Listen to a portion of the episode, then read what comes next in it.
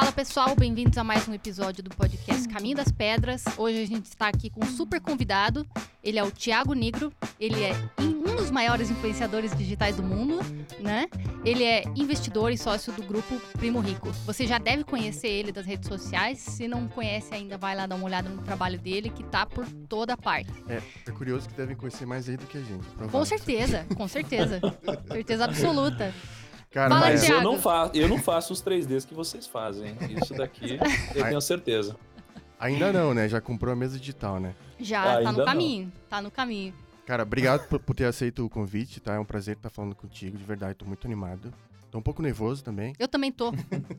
ah, então estamos todos nervosos, então é isso. Isso é muito bom. É que acho que você vai Tem falar. um pouquinho de nervosismo. Você vai falar para um público diferentaço, né? Tipo, é um público artístico e uhum. é muito legal é, é, ter você como convidado, porque no nosso meio existe um mito é, que a arte, o artista, é, o dinheiro é, não, não, é uma coisa que é vista meio que com um preconceito, sabe? Uhum. Tipo, ah, eu preciso vender minha marca, eu preciso.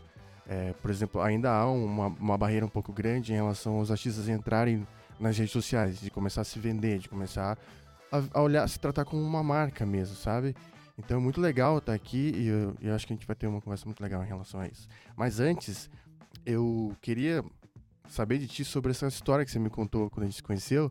Que você falou, ah, Gabriel, eu, eu gosto do seu trabalho, inclusive eu desenhava antes, é, uhum, antes de, de, seguir a carreira que eu tô hoje, né?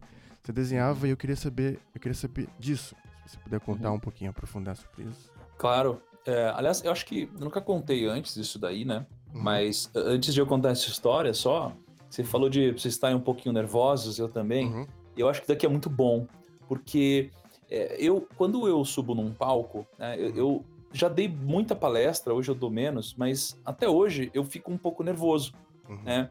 E eu, eu, lembro que eu entrei num evento uma vez para quase 20 mil pessoas, né, ao vivo, assim, e eu tava nervoso, né? Uhum. Só que esse, esse, esse pouquinho de nervosismo, ele, ele te ajuda. Pensa assim, quando você fica muito, muito, muito nervoso, você perde um pouco do tato com as coisas. Assim, você segura alguma coisa, você treme. Uhum. Isso é ruim, né? Uhum. Mas se você tá no extremo oposto, também é ruim. Porque você não, não sente nada, você fica muito frio, né? E, então eu gosto de ter um pouquinho de nervosismo. E hoje que eu tô falando pra uma galera diferente, uhum. né? É, fica um pouquinho nervoso, mas por outro lado, pô, é, é uma galera que eu gosto muito, eu queria muito falar pra essa galera, porque eu me considero também um artista, de certa forma, não, né? Não. Isso aí. E, e, e, assim, inclusive porque essa história que, que eu te contei, Gabi, quando a gente se conheceu, uhum. é o seguinte, eu, quando era muito novinho, eu estudava num colégio que chamava Galileu Galilei, né? Uhum. E aí, na aula de artes, veio veio uma pessoa, né, é, chamada Luiz, eu lembro até hoje, uma pessoa chamada Luiz, né, uhum. e ele, uh, ele era um professor de desenho, e aí ele veio mostrar uns desenhos numas folhas A3, né, e eu lembro que ele mostrou um Homem-Aranha muito bonito, pintado assim, uhum. e, e o que chamava a atenção é que esse professor, ele tinha uma, uma certa deficiência que um braço dele era normal e outro braço ele era pequenininho, tinha só três dedos e tal. Uhum. E aí isso me chamou a atenção porque esse daí era professor de desenho e ele desenhava incrivelmente bem. E quando ele mostrou esse desenho, eu, eu me apaixonei. Eu queria desenhar aquele Homem-Aranha. E eu ficava fazendo muita pergunta, né? E aí, uh, eu fiquei muito interessado né, em começar a desenhar. Eu não lembro nem como, mas ele era tio de um coleguinha meu da época, uhum. né? Ele dava aula de desenho é, e a minha mãe me inscreveu no curso dele. Então eu comecei a fazer curso todos os sábados. Então todo sábado eu tinha aula, começava lá nove da manhã uhum. e ia até é, uma, duas, três da tarde. Eu ficava desenhando todos os sábados, né? E aí foi passando o tempo, eu comecei a desenhar é, muito bem para uma pessoa normal, entre aspas, né? Uma pessoa que não sabe desenhar. Né? Então ele me mostrou tudo sobre perspectiva. Pô, eu olhava, eu lembro que a primeira aula dele era sempre igual. Era assim, ó, ele colocava uma latinha uhum. a, sei lá, uns 5 metros de você, ele falava, desenha essa latinha é, numa folha sulfite. Uhum. E aí, o, o, jogo era como você faz para aquela latinha ser proporcional no seu desenho. Então ele começava a te ensinar, né, a, faz, a fazer as coisas proporcionais e tudo mais. Uhum. E eu fui me apaixonando, fui crescendo, é, fui ficando um pouquinho mais velho. Eu, puxa, passou um ano de aula de desenho, dois anos, três anos, né? nem lembro quantos anos eu fiz, mas eu desenhava muito e comecei a me apaixonar. Era o meu hobby de final de semana. Uhum. E, aí, e aí eu comecei a desenvolver uma vontade de ser um animador e trabalhar na Disney, Sério? né? Caramba, Exatamente. Essa não me contou, essa parte você não contou. Não, não contei? Porque, porque eu fui pra Disney, né? Uhum. É, eu, quando, eu acho que eu devia ter uns 12 anos, talvez, quando eu fui pra Disney. E aí, quando você vai pra Disney, tem uns brinquedos e uns espaços lá que você visita uns estúdios, né? Vê o pessoal desenhando. E eu lembro que os, os desenhos do pessoal da Disney, eles sempre pegavam um, um, grafite azul claro, faziam a estrutura do desenho, né? O esboço, o sketch. Uhum. Depois passavam um grafite normal no desenho. E aí eu olhava para aquilo e eu comecei a desenhar assim também. E só que na minha época não era muito, não era uma animação igual a de hoje, super tecnológica. Então você desenhava na folha uhum. e você ia e vinha, né, na folha. Você tirava. Tradicional, né? Tradicional. E aí o professor incluiu uma, um professor que dava aula é, de animação lá. E eu comecei a fazer aula de animação com ele. Né? E, cara, é muito difícil, sim. Mas eu fui pegando, fui me apaixonando. Pô, eu sonhava em trabalhar na Disney. E, daí veio o meu, meu hobby, né? Minha paixão por desenho, por arte. E, e, até hoje eu tenho é, algumas pastas bem grandes, assim, com folha A3. E tinha uma folha maior que A3, acho que não sei se é A2, A1, não sei. Eu, eu, eu tava lembrando aqui porque a nossa história é bem parecida. Mesmo. É, também, quando criança, eu vi. Eu vi alguém desenhar em algum lugar, acho, acho que era pintando um muro, uma coisa assim.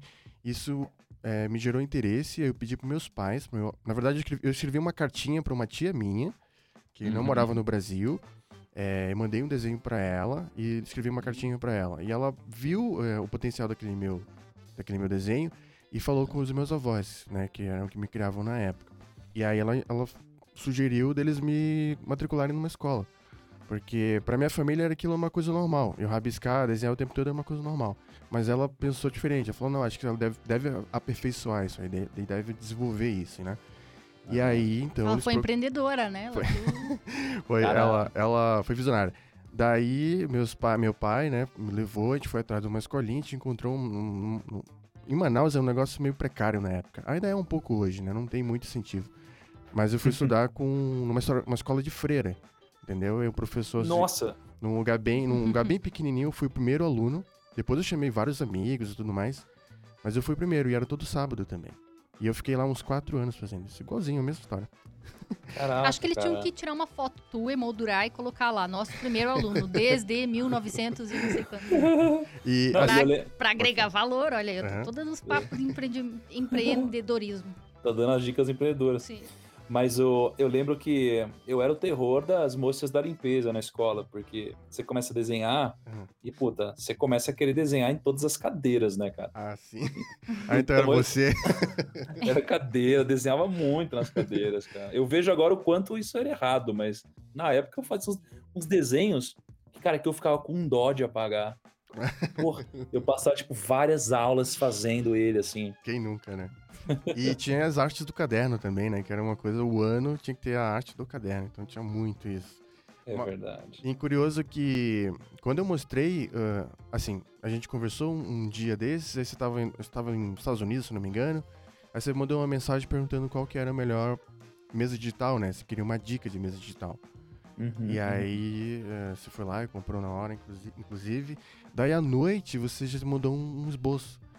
E aí quando eu mostrei pra Luísa, ela não acreditou. Ela falou, sério que ele fez isso agora? Então, assim, para quem não viu, né, Fiquei provavelmente indignada. nunca verá. mas, mas ele realmente desenha bem. Muito, muito bem, bem, Muito bem. E não, eu... calma aí, né, gente? Não, não é sério, com, é. Com vocês aqui, fala que desenha muito Não, porque bem, a, gente, a gente sabe, a gente, quando a gente vê, a gente, a gente sabe, entendeu? A gente, a gente consegue perceber se o cara é realmente desenha ou se ele tá ali. E realmente, seu teu trabalho é bom, cara. Seria muito legal ver. Eu não sei, o que, que você pensa? Você pensa em voltar ou como é que é? Cara, Isso tem. Assim, é, eu, eu, eu gosto muito de desenhar, mesmo assim. Mas qual que é o problema? O problema é que desenhar, pelo menos do jeito que eu aprendi, demandava muito tempo, né? Uhum. É, eu, eu, vejo que parece que as coisas mudaram um pouco, mas como eu desenhei sempre no papel, cara, eu passava às vezes porra, um sábado inteiro para fazer um desenho numa folha 3, para pintar, às vezes demorava um mês pintando com lápis de cor e tal. é, sabe, Ai, porque, ai, ai. nossa, eu passava tantas vezes o lápis de cor para ir fazendo todas as camadas e tudo Uhum. mais. E aí eu vejo que às vezes, putz, com o computador e tudo isso, o pessoal faz Uhum. mais rápido. Uhum, Mas demanda muito tempo, né? uhum. E, e- e o retorno econômico, é, para mim, que tenho empresa, tenho outros negócios, um faturamento um, um pouco maior do que a média, Uhum. é, não vale financeiramente a minha hora trabalhando. Uhum. Então, é, eu, eu gosto de desenhar, né? É, Só que tô um pouco sem tempo para isso. Só que eu quero voltar e criar uma rotina para poder fazer um pouco do que vocês fazem, sabe? No- Num nível mais amador. Porque eu até comprei a mesa, é por isso que eu te mandei mensagem, você me ajudou, né? A gente entrou de vídeo na Best Buy, eu acho. E, Ele ficou mostrando uma, uma por uma, assim. É, fiquei mostrando e tal. Eu tô muito afim de voltar a desenhar mesmo. E, e, e, assim, quem me inspirou a voltar a desenhar, na verdade, foi vocês. Porque eu, vi- eu vi o Instagram de vocês Uhum. e, pô, é uma coisa muito diferente. É um, é um 3D que eu não sei, não tava acostumado a ver. É meio Pixar, assim. E aí eu vi que é. é Claro que o nível de vocês é outro, mas é factível fazer num nível mais amador né, o que vocês fazem. Então isso daqui me empolgou muito a voltar, sabe? Então eu planejo voltar assim. Mas sabe, você falando assim, tu tens o teu trabalho e tudo mais, isso demanda tempo de ti tudo mais.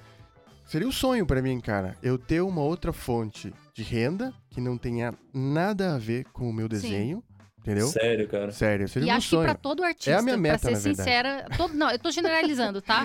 Mas eu conheço um número grande de artistas que fala isso, que se eu pudesse fazer a minha arte meio que só por hobby, porque aí você não tem tanto a mão do cliente, a pessoa dizendo faça assim, faça assado, muda isso, Sim. muda aquilo, principalmente aquela coisa de estar com pouco tempo, né? Deadline, é, É, e aí você, você tem domínio total sobre a tua arte. E eu falei, ai, ai, ai, agora há pouco, porque você falou, ah, levava muito tempo, levava às vezes um sábado inteiro, um mês. E, cara, eu vou te dizer que não mudou muito, sabe por quê? Porque apesar da Sério? tecnologia ter evoluído muito e a gente ter ferramentas que aceleram o processo, a gente também tem muitas opções de criação.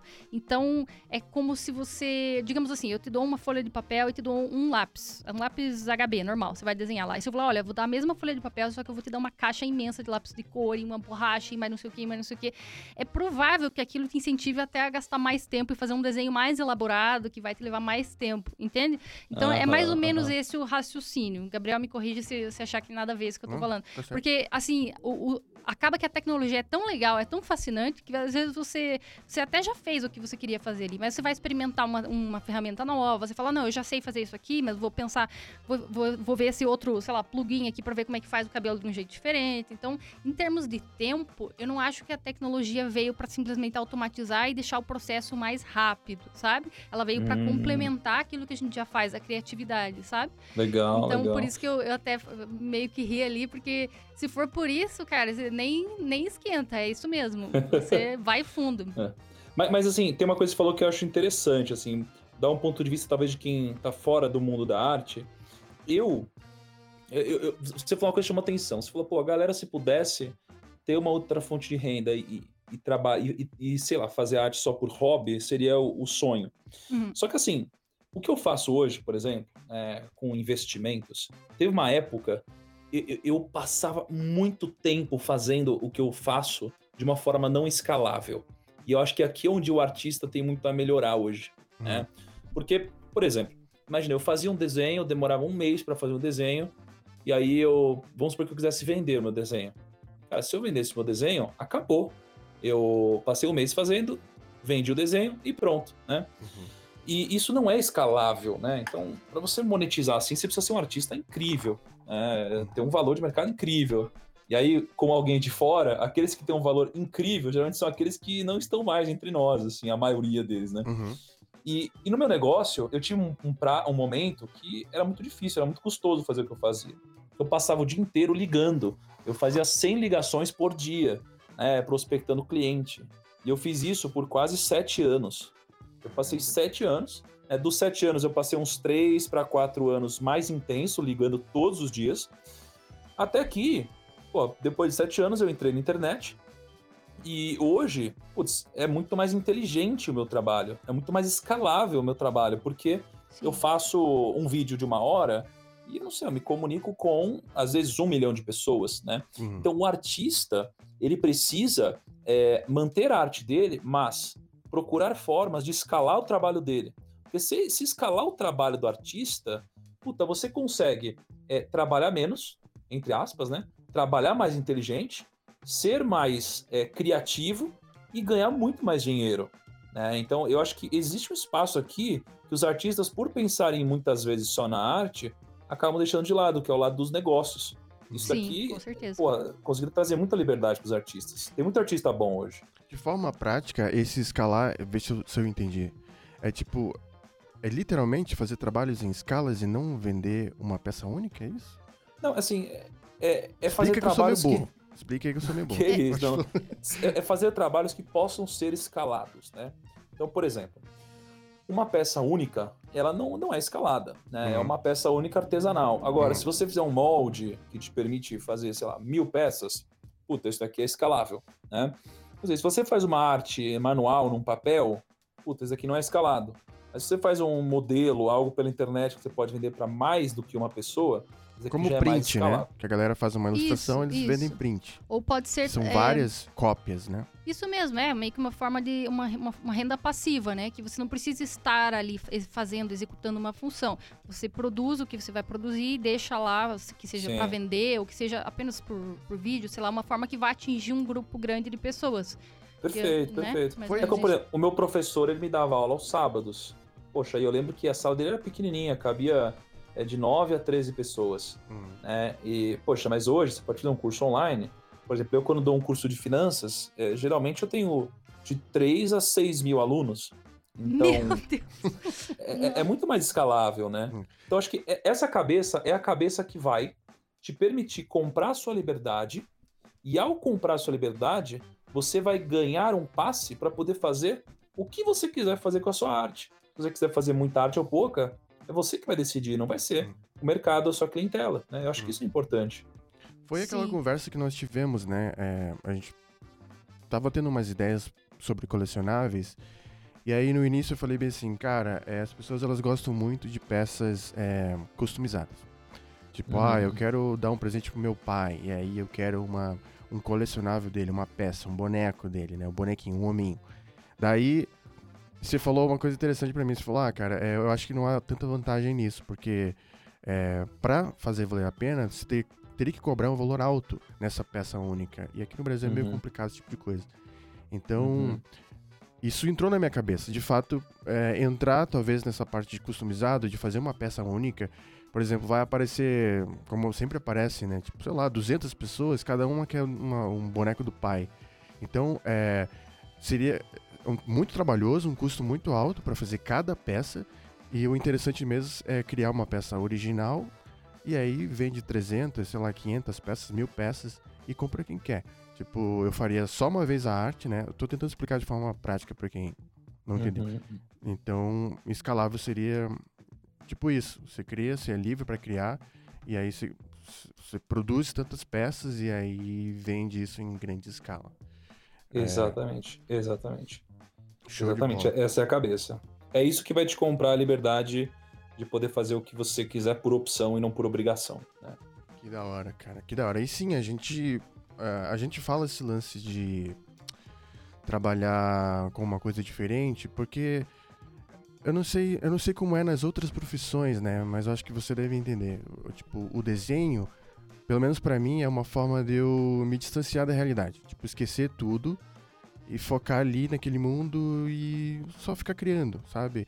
Então, quando entra uma direção, quando en- entra uma deadline, entra um, entra um prazo, isso tudo meio que se torna robótico, sabe? Então, com o tempo você vai desgastando. Eu entendo que hoje o jovem, quando ele entra, quer entrar no mercado, é, é, ele fala a mesma coisa que eu falei há muito tempo atrás, que é, eu só quero desenhar. Se me É. pagarem, vai ser ótimo, eu posso até fazer de graça. Mas quando você completa 30 anos de idade, já, você já não pensa dessa maneira.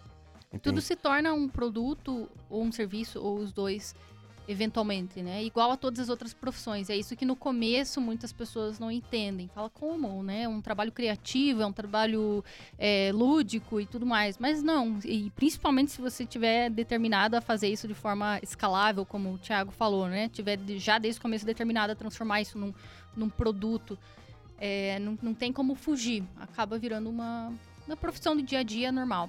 Então, se, fosse, se fosse o Thiago, nossa, agora que eu ia, ia montar um ateliê pra mim, né? tipo, sei lá, duas horinhas do dia, uma hora do dia, e nossa, seria incrível. Eu vou chegar lá um dia. Não, mas vocês vão chegar. Assim, vocês são extremamente talentosos, uhum. muito talentosos. E eu gosto, eu sigo, eu sigo alguns perfis, assim, então, e vocês são muito talentosos. E dentro do hall dos melhores, vocês são os melhores. Ah. Então, cara, assim, é, é, colocar uma pitadinha de negócios aí no meio uhum. para vocês, nossa, terem toda a liberdade que vocês quiserem.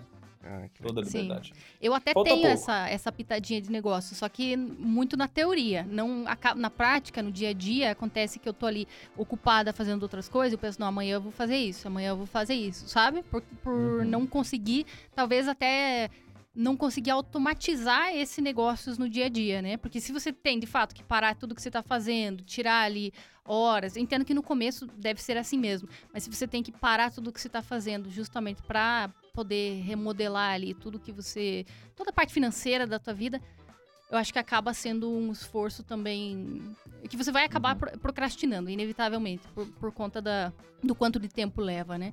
Então, é, total. A gente precisa priorizar. encontrar assim, uma forma, assim. Precisa priorizar. O problema é que um, se a gente não incluir isso de alguma forma na nossa vida, a gente sempre. A gente tende a ficar cada vez mais difícil de fazer esse movimento. Uhum. Porque você, você fica cada vez mais bem sucedido no que você faz. Então você tem cada vez mais demanda, cada vez mais coisa para fazer, mas ao mesmo tempo você ganha o suficiente para é, continuar trabalhando, é, ganhar um dinheirinho legal, mas que te dê um dinheiro bom a ponto de você não se sentir obrigada ou tão motivada a mudar tudo. Uhum. E se você ganha um dinheiro. Assim, para mim, o que mata um empreendedor é um bom salário. Verdade, é um ótimo salário mata o empreendedor. Então, imagina, o cara tem um puta potencial empreendedor e aí ele é, trabalha numa empresa e ele não sai de lá para empreender, porque ele ganha bem. Esse é o problema. E a gente acaba, entre aspas, se acomodando no bom salário, porque a gente é bom no que faz, né? Uhum. Tem que tomar uhum. cuidado. Ah, a relação do desafio, né? Acaba o desafio e. É isso? O cara não se sente mais desafiado? E aí, porque. Não, tem... o que eu quero dizer é que assim, ó, você tá trabalhando num lugar uhum. e você é, poderia ser um ótimo empreendedor. Uhum. Mas você tá ganhando um bom salário que te remunera bem, uhum. a ponto de você não se sentir compelido a sair de onde você tá ou parar de fazer o que está fazendo para abrir um negócio para você ganhar mais dinheiro. É né? o conforto, né? É aquilo que te alimenta para você continuar, mas não para mudar. Isso. Essa, essa daí é a corrente de ouro, né? Eu chamo isso de corrente de ouro. É você estar acorrentado numa corrente de ouro. Legal, é, legal esse, esse é o ponto. que maneiro. Um, eu, eu, conversei com um amigo meu, ele tem uma empresa aqui no Paraná, e aí ele falou assim, cara, melhor do que ter um, um investidor é ter um conselheiro. conselheiro. Um cara que te, que te dá dicas e te dá o caminho. Eu lembrei de você, cara. Lembrei de você nessa parte. Porque você sempre dá umas dicas muito boas, sabe? É, desde que a gente se conheceu, você tem dado umas dicas muito legais e eu tenho, tenho, tenho seguido. Enfim. Cara, é verdade, é verdade. Salomão, porra, que é foi um dos caras mais sábios aí da história, uhum. ele fala que você precisa ter bons conselheiros. Porque quando você tem bons conselheiros, eles te, te guiam é, na direção certa e te livram das coisas é, que você nem sabe que não sabe. É, por exemplo, eu contratei aqui uma pessoa incrível pro meu time, uma pessoa muito boa. Uhum. E aí eu descobri que tinham coisas que eu nem sabia que eu não sabia. Então, uma pessoa boa, ela te livra de caminhos pô, que você nunca viveu e ela já te tira desses caminhos errados porque ela já viveu, né? Que da experiência, né? Eu li Exatamente. uma coisa parecida no livro da. que é meio biografia do o CEO, fundador lá do Starbucks, ele fala alguma coisa assim também. Dessa habilidade uhum. de você contratar alguém que é especialista numa, numa parte do, do empreendimento que você até poderia fazer ou até gostaria de fazer, mas justamente por essa pessoa ser especialista, ela vai mostrar aquilo que você nem sabia que não sabia. Perfeito. perfeito. E isso inclui você abrir mão do, do ego, ou até mesmo do prazer que você teria fazendo aquela aquela tarefa, né? Às vezes você tem que simplesmente se podar um pouquinho para pelo bem maior. É, exatamente. O jogo do empreendedorismo, né? E, e talvez trazendo isso um pouco para a arte, né, seja um desafio, é você é, fazer com que o seu time construa o seu negócio, né? E não você construa o seu negócio. Porque não é você que constrói a empresa, você constrói o time que constrói a empresa, né? E, e, e o problema é que às vezes o artista ele tem um perfeccionismo que joga a favor dele às vezes, porque ele é um artista, ele gosta de fazer bem feito, ele tem o carinho de fazer, uhum. mas às vezes isso daqui impede com que ele cresça, porque uhum. ele, ele não consegue tirar as coisas da mão dele, ele não consegue delegar nada. Você tá me definindo aí. é isso que eu ia falar, tá definindo o Gabriel. O perfeccionismo, ele, ele vai dificultar, dificultar muito a criação de um negócio de valor. Eu, eu vi, acho que foi na entrevista com o Petri lá no. Uhum. no... A Deriva? A Deriva, isso. Aí eu, eu passei assim rápido e você falou alguma coisa sobre. Ninguém vai pra frente sozinho, uma coisa assim. Ninguém consegue uhum. alcançar muitas coisas sozinho. E foi só um trecho que eu ouvi. E isso entrou na minha mente, porque eu sou essa pessoa que você definiu aí. Tipo, é, eu tenho uma dificuldade grande em trabalhar em equipe.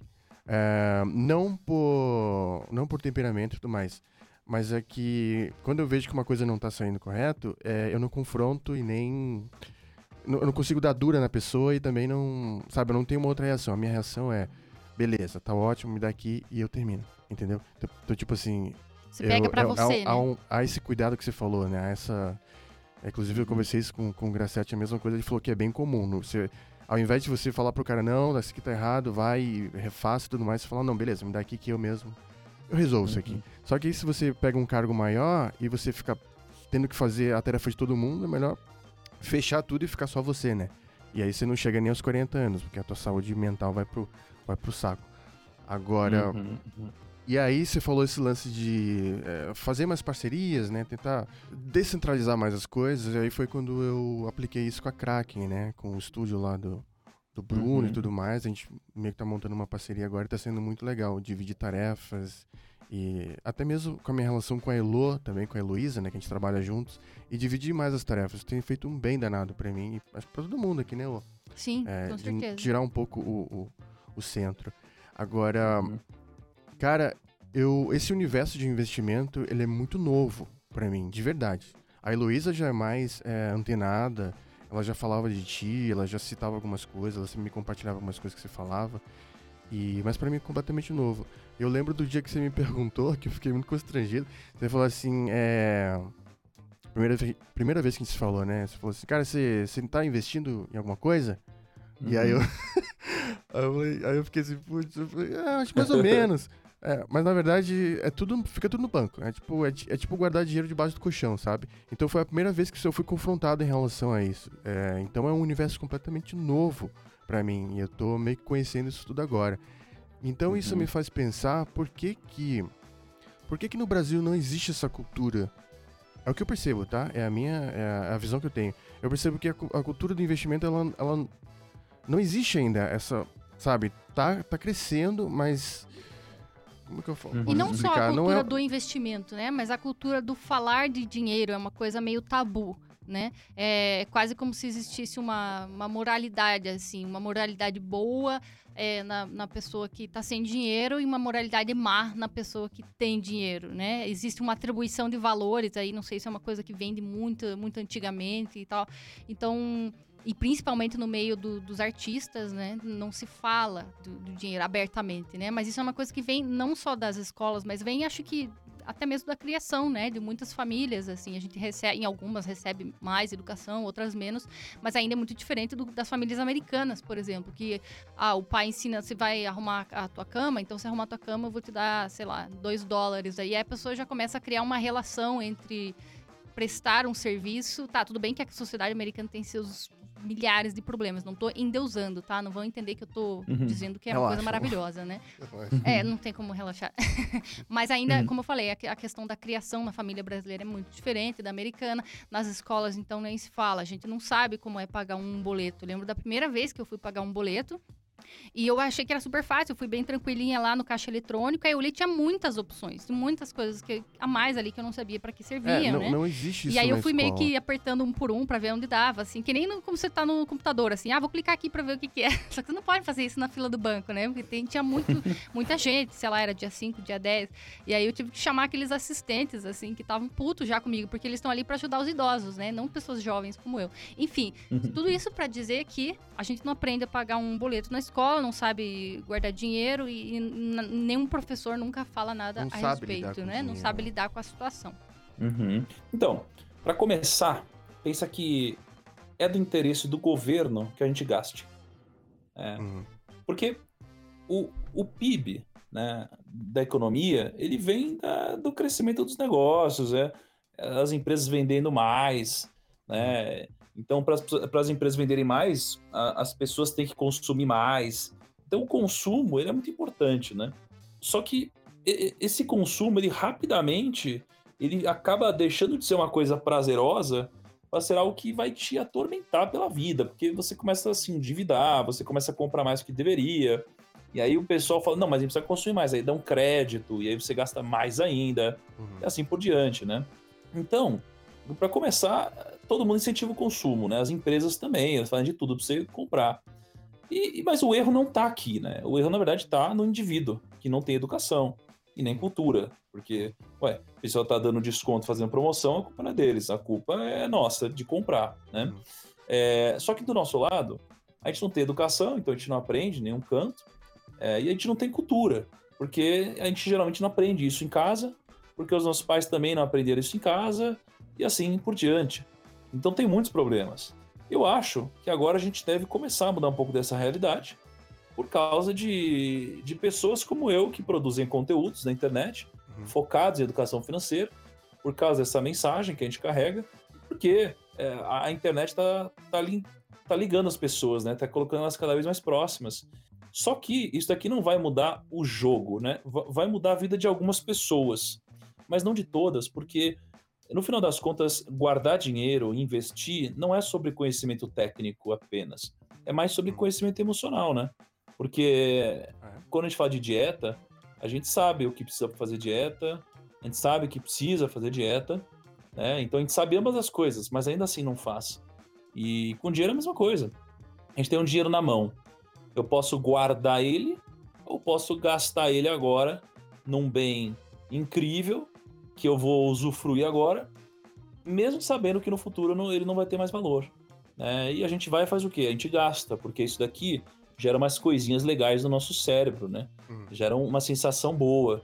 Né? Ah, eu posso não fazer nada ou posso pedir no iFood aqui uma pizza agora. Uhum. Né? Pô, eu vou pedir uma pizza, né? É. Eu quero comer a minha pizza de calabresa coberta com mussarela, sem cebola e borda recheada com catupiry, não é não? Agora deu vontade. É, então, assim, é, eu acho que essa realidade com dinheiro ela nunca vai mudar 100%, porque ela tem muito mais a ver com emoção do que com conhecimento, né, eu acredito. Mas eu acredito que a, a gente vai estar tá muito melhor daqui a alguns anos do que a gente está hoje por causa da internet. Aí aos poucos a gente vai mudar a cultura de algumas famílias, enfim. Então, respondendo, o problema é a falta de educação, a falta de cultura e um pouco porque somos seres humanos de verdade, né?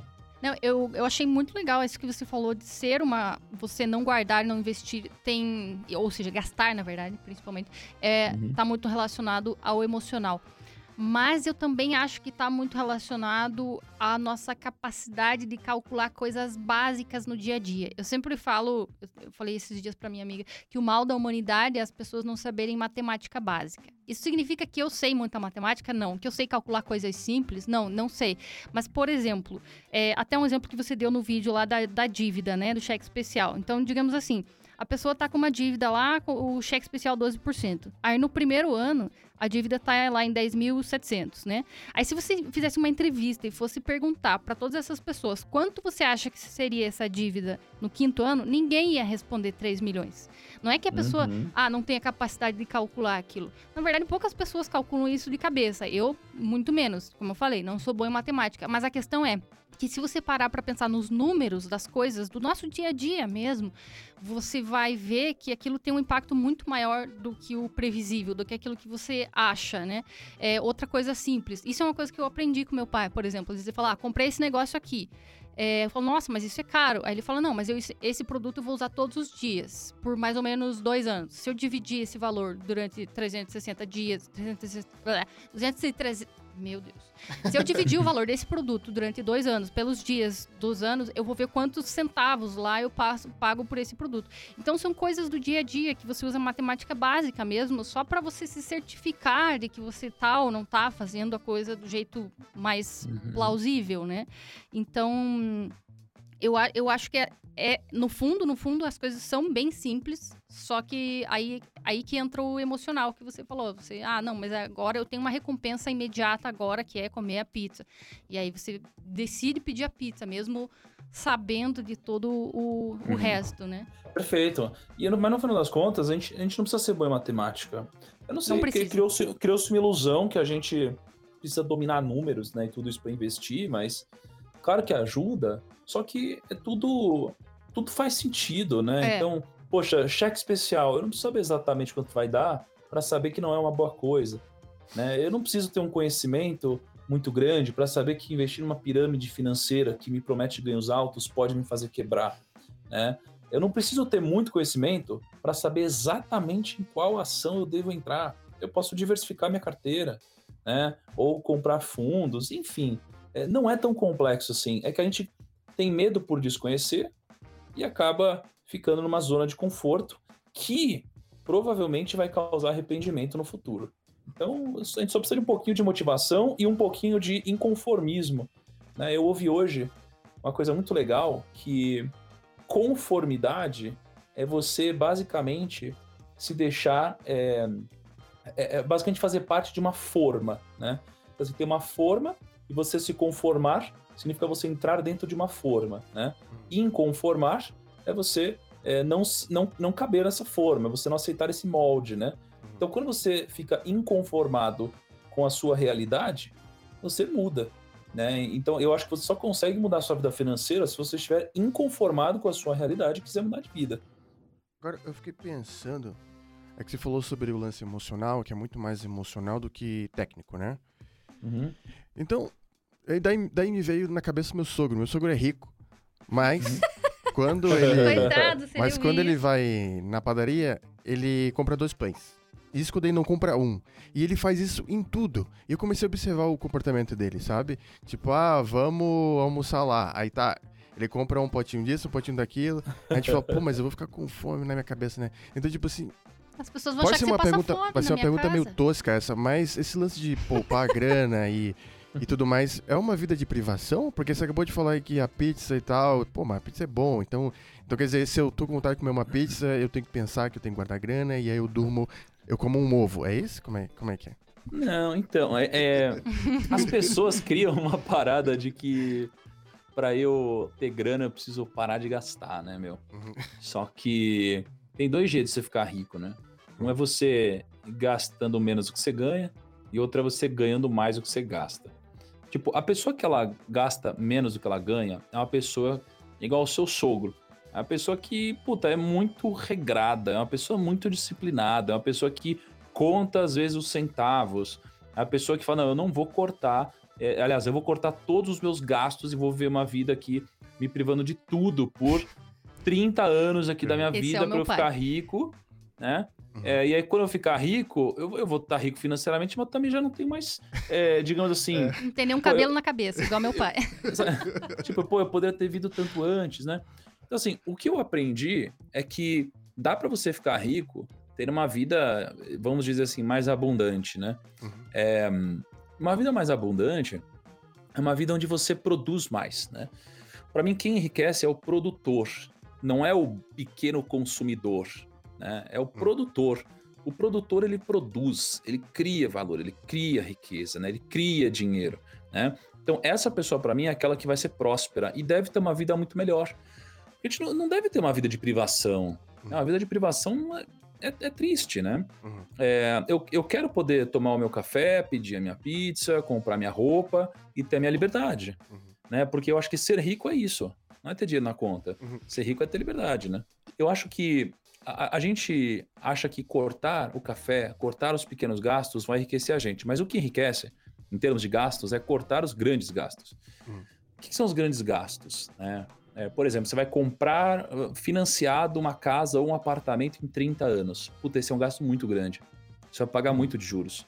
Só que o valor do bem é muito alto, né? Então, você vai comprar um negócio de um milhão de reais. Pô, você vai pagar três, quatro vezes mais. Uhum. Então é muito dinheiro.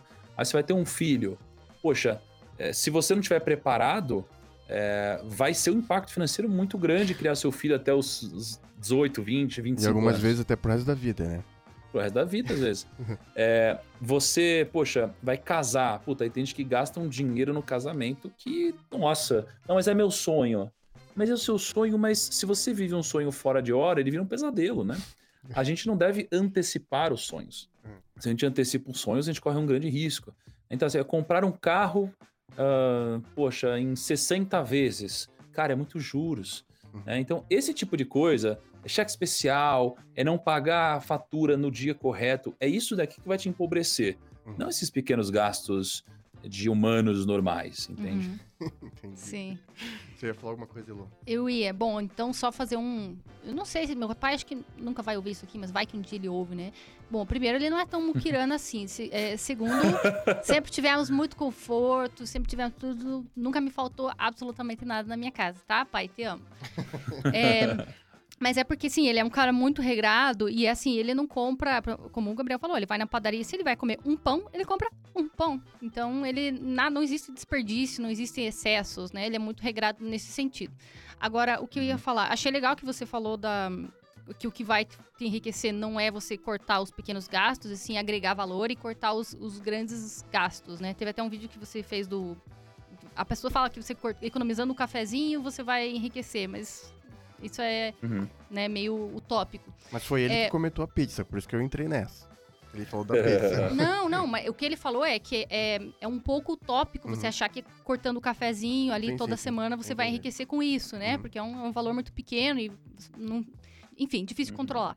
É, aí o que eu ia te perguntar é como é que você agrega valor, então, não só para a profissão do artista, mas para outras profissões, até dando o exemplo do, do meu pai, né? Por exemplo, que depende muito dos, dos convênios, né? Que é uma coisa que fica totalmente além deles. Eles não podem fazer propaganda. É uma profissão que, que você tá bastante é, à deriva, digamos assim. Né? Eu posso estar errada, mas pelo que eu vejo da experiência dele. E como artista, né? A gente tem essa talvez esse potencial maior, porque a gente tem acesso às redes sociais, né? E a gente pode agregar valor à nossa imagem pessoal e vender isso como, como marca. Mas como é que né, essas diferentes profissões podem fazer isso? Existe uma forma unânime de fazer isso ou, ou não? Ou é possível fazer uhum. para qualquer profissão? A pessoa consegue agregar valor? Ah, eu acredito que sim. Eu acredito que sim, tá? É, qualquer profissão. É, agora, o como fazer, isso daqui pode ser um pouco uhum. diferente. Porque tem profissões que com certeza têm um, um horizonte maior de crescimento, tem outras que horizonte menor, né? Então, é por isso que tem mercados onde as pessoas ganham mais dinheiro, mercado onde as pessoas ganham menos dinheiro. O mercado financeiro, por exemplo, é uma é provavelmente o local onde a gente tem o maior uh, número de mentes brilhantes trabalhando. Por quê? Porque é onde tem o maior prêmio a ser recolhido. Né? Então, como tem o, o maior prêmio a ser recolhido, você vai acabar atraindo as mentes mais capacitadas em termos de negócios, né? Então, todos os mercados que têm um prêmio maior, geralmente tem mais pessoas que pensam em negócios trabalhando. E qualquer business pode agregar valor de alguma forma, né? O ponto é que, é, saúde, a gente está disposto a pagar mais, às vezes, por saúde, né? É, então, dá para escalar? Dá. Dá pra você montar uma clínica, dá para fazer bastante coisa, né? E eu acho que tem profissões que serão mais desafiadoras. Então, assim, sei lá, você é um. Você é um, você é um vendedor de telemarketing, né? Uhum. Poxa, se você vende por telemarketing, então uh, você não vai conseguir escalar ligando. Mas você pode montar um time para ligar para você. Né? Então, acho que o pensamento ele não, não é óbvio, não é um pensamento linear. Uhum. Né? Mas sim, acho que todas, todas conseguem. Interessante. Certo. É tudo em escala, né? O que eu tô percebendo é isso. Uh, uma coisa, uma curiosidade boba é, é, como é que você. Porque eu consigo é, imaginar. Vou ser direto. Como foi que você entrou nesse universo de investimento que não é uma coisa tão comum? qual foi o estalo, assim? O que, hum. que, que, te inspirou? Como, como é que a, gente entra nisso? Como é que você entrou? Quero saber como, como foi o primeiro dia. O que, que bateu? Aí você falou, cara, acho que é isso que eu quero fazer. Eu quero, quero mudar a vida das pessoas, dando, sabe, conselhos e dicas e caminhos. Em... Como, é que, como é que foi isso? É uma curiosidade. Ah, cara, duas coisas. É, eu, eu queria ficar rico, uhum. né? E, e eu descobri que onde tinha dinheiro circulando era do mercado financeiro. Uhum. Foi daqui que veio o meu interesse, né? Então, isso daqui me alertou, veio, veio daqui, né? E, só que o que aconteceu é que eu assistia filme de mercado financeiro, eu via o pessoal ficando tudo rico, uhum. né? O pessoal sempre ficava rico, ia sempre num, num, num filme de Wall uhum. Street, né? O pessoal tá lá de terno, gravata e o caramba. Eu falei, eu quero fazer esse negócio também. E, e, e, aí o que aconteceu foi que eu entrei na bolsa achando que ia ficar rico muito fácil, peguei 5 mil reais, que é o que eu tinha na uhum. época, só que aí eu perdi em uma semana, né? Caramba. E isso daqui me frustrou pra caramba, tive um monte de aprendizado. É... E aí eu comecei a estudar. E aí eu entrei, digamos, pela segunda vez, só que da forma correta, né? E que foi como investidor, é, estudando, sabendo o que eu estava fazendo. Você estudou é, por conta que... própria ou como é que foi isso? Cara, eu estudei por conta própria.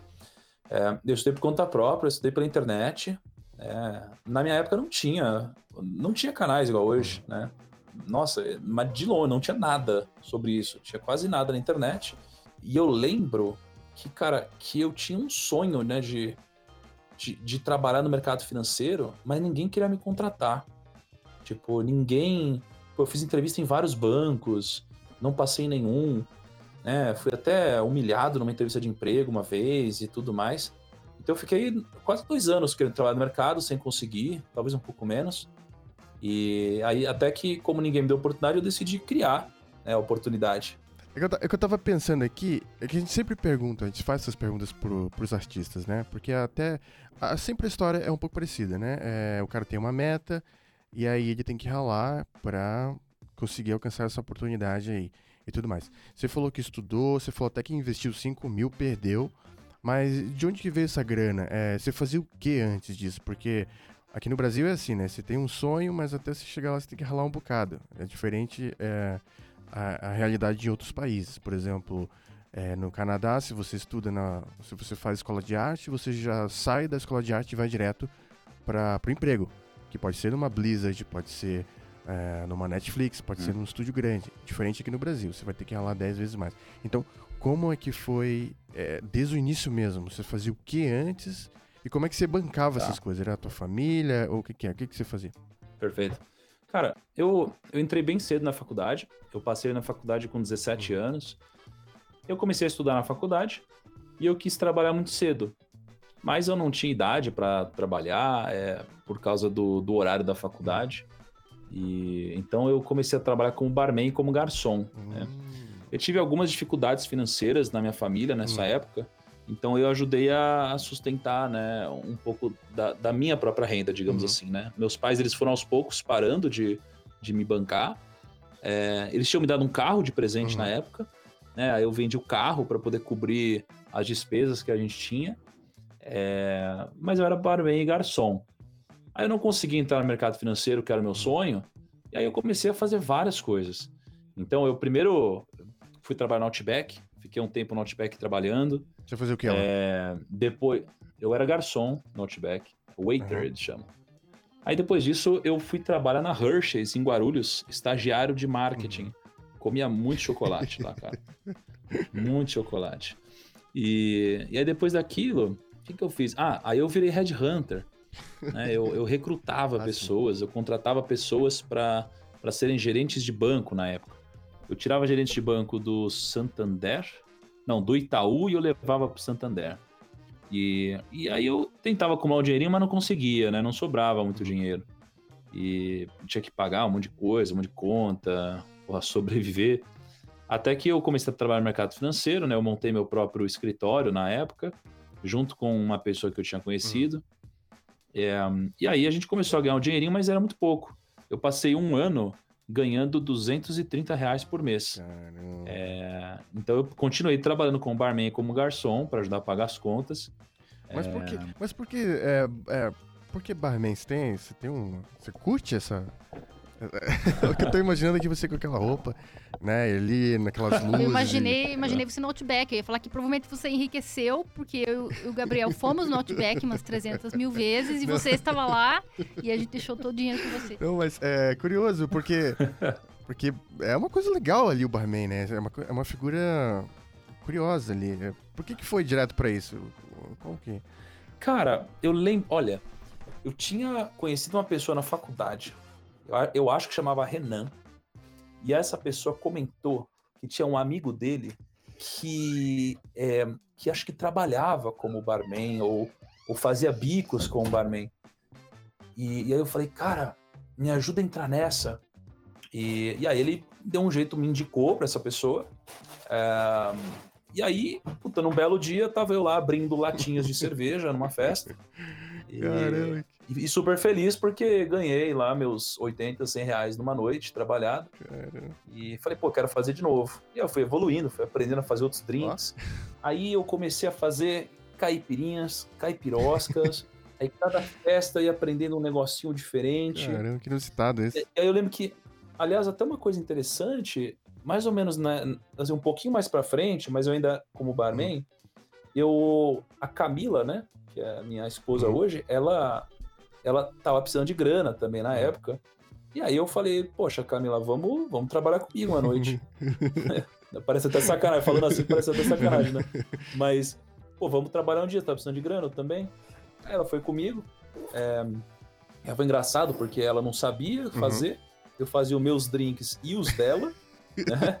E, enfim, aí eu fui evoluindo como garçom, ganhava um dinheirinho. E, poxa, eu tirava ali os meus, sei lá, eu não lembro agora, mas talvez de mil a três mil reais por mês, como garçom e barman. é, não, super bom. Poxa. De 200 melhorou. Aí, não, por, por é, mês. Não, né? mas é que isso daí complementava é. a renda, né? Entendi.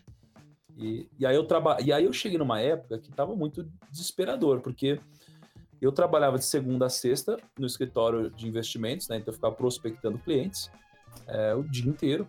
Aí eu é, ganhava porra, pouco dinheiro, ganhava 200 reais.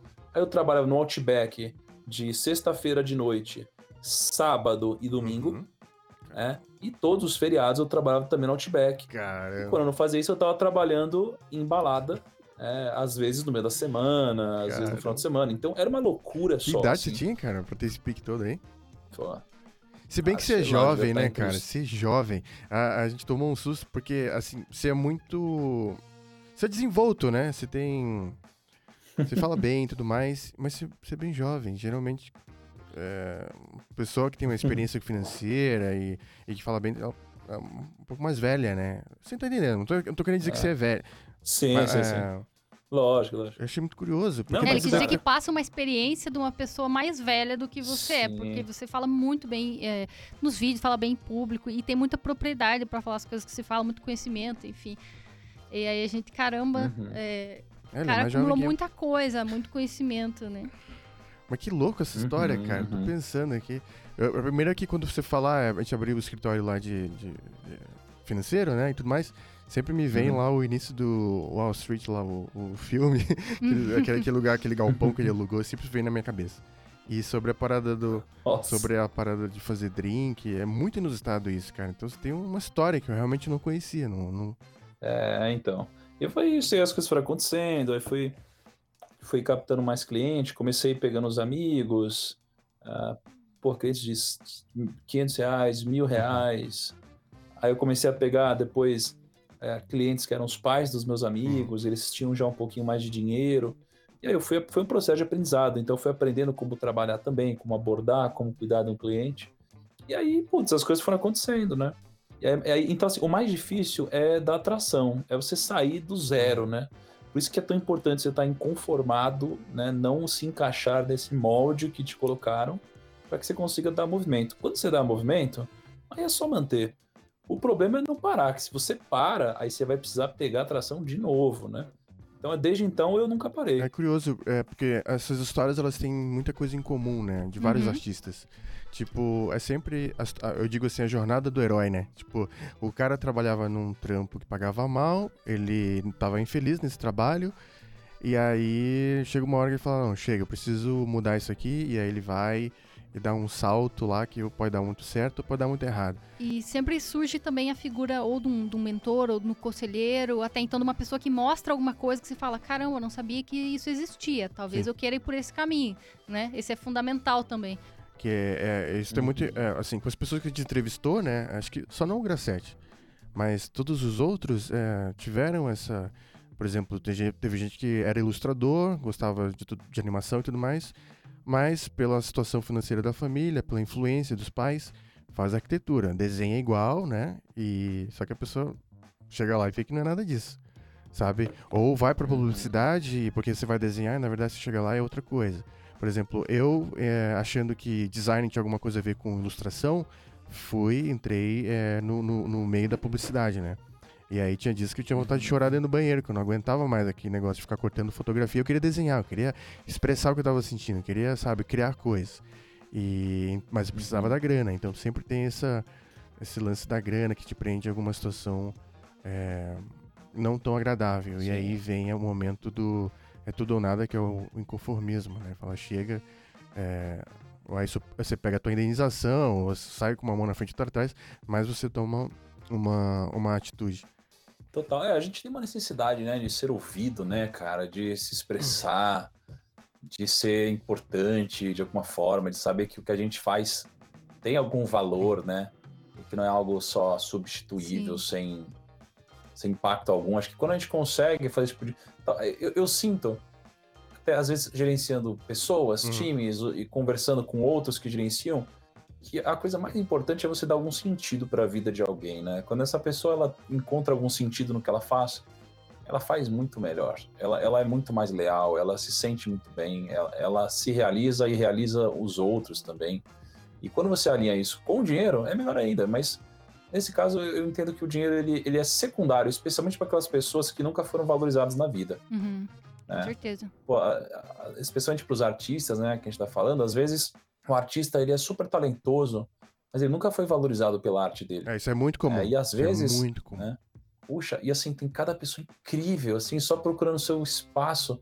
E quando ela é valorizada, isso daqui às vezes é, é muito mais importante do que o dinheiro para ela, né? Então é um sentido importante. É curioso, porque a, a educação financeira, né, a grana, o dinheiro, é, essa cultura de investimento, é, tão, é, é vista é, uma, da mesma forma que talvez o artista é, em, algum, em alguns meios não é, não é tão, tão bem visto, sabe?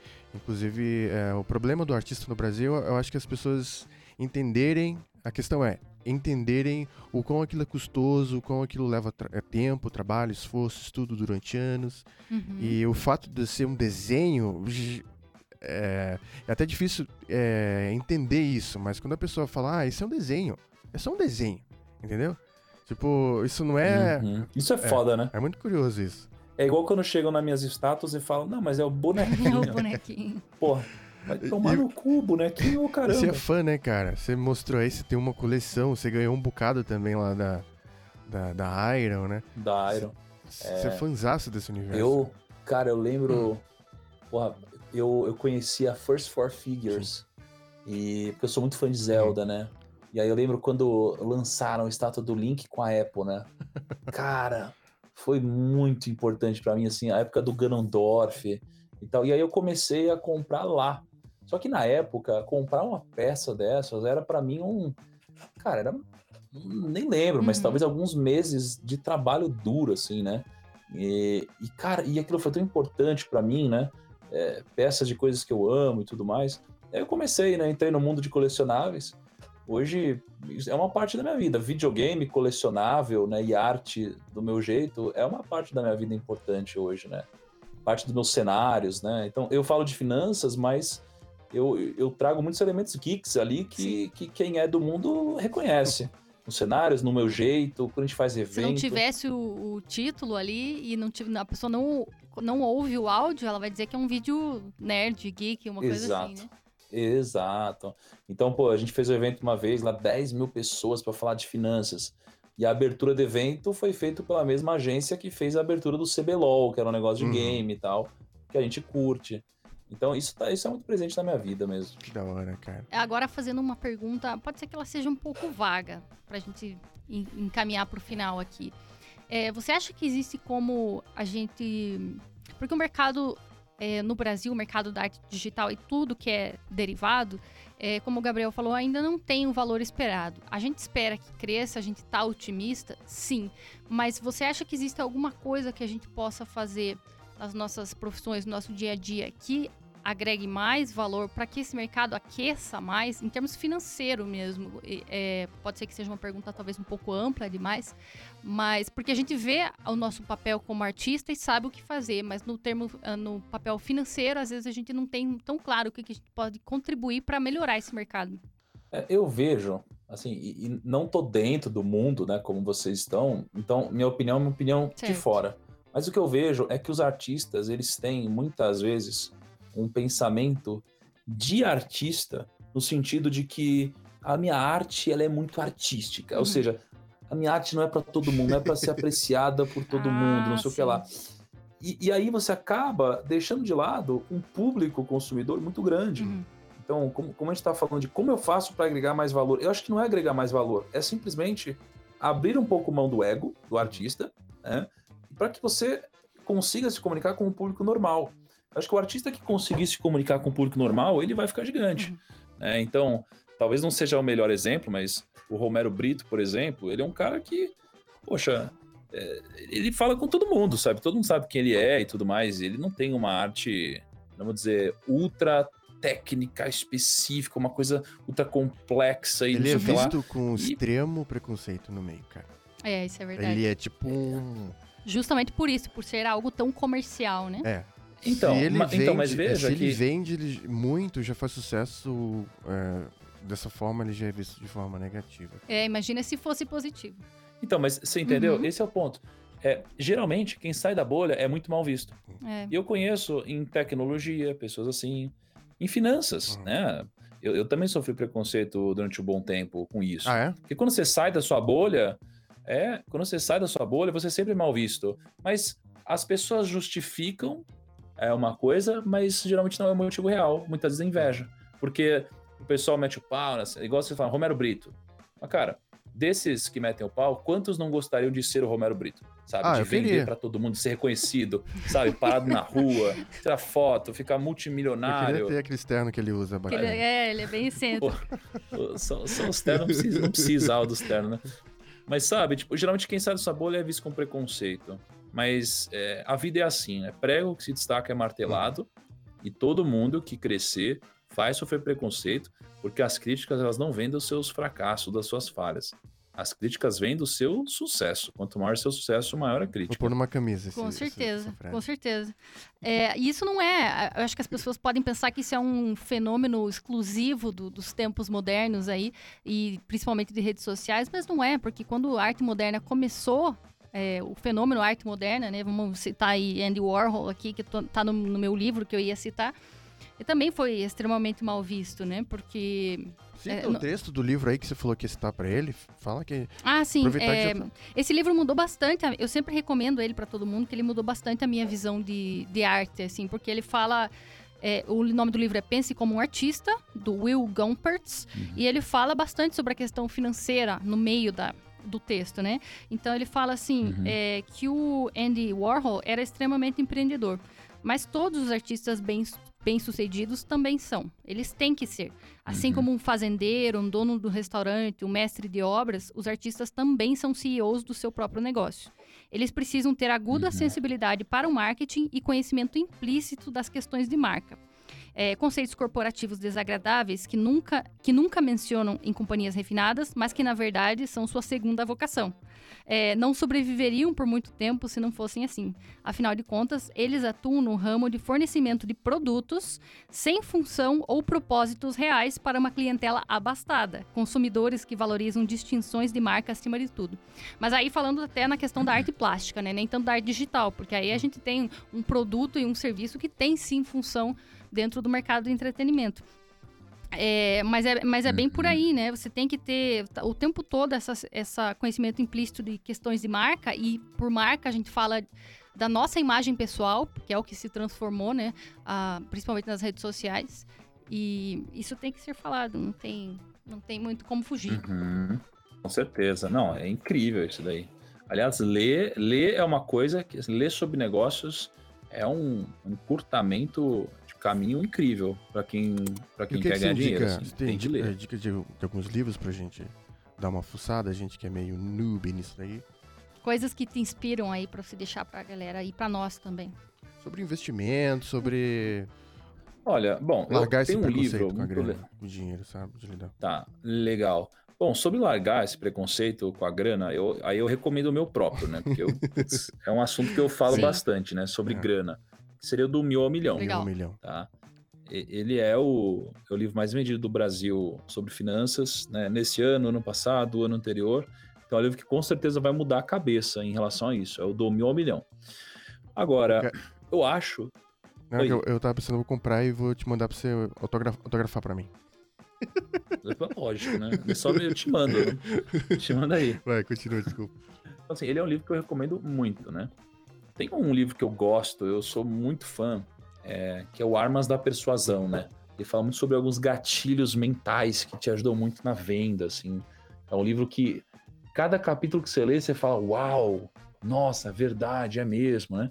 E o legal é que o, o, o Cialdini, né, que é o autor do livro, ele acabou de lançar uma edição nova, né, que é o 2.0.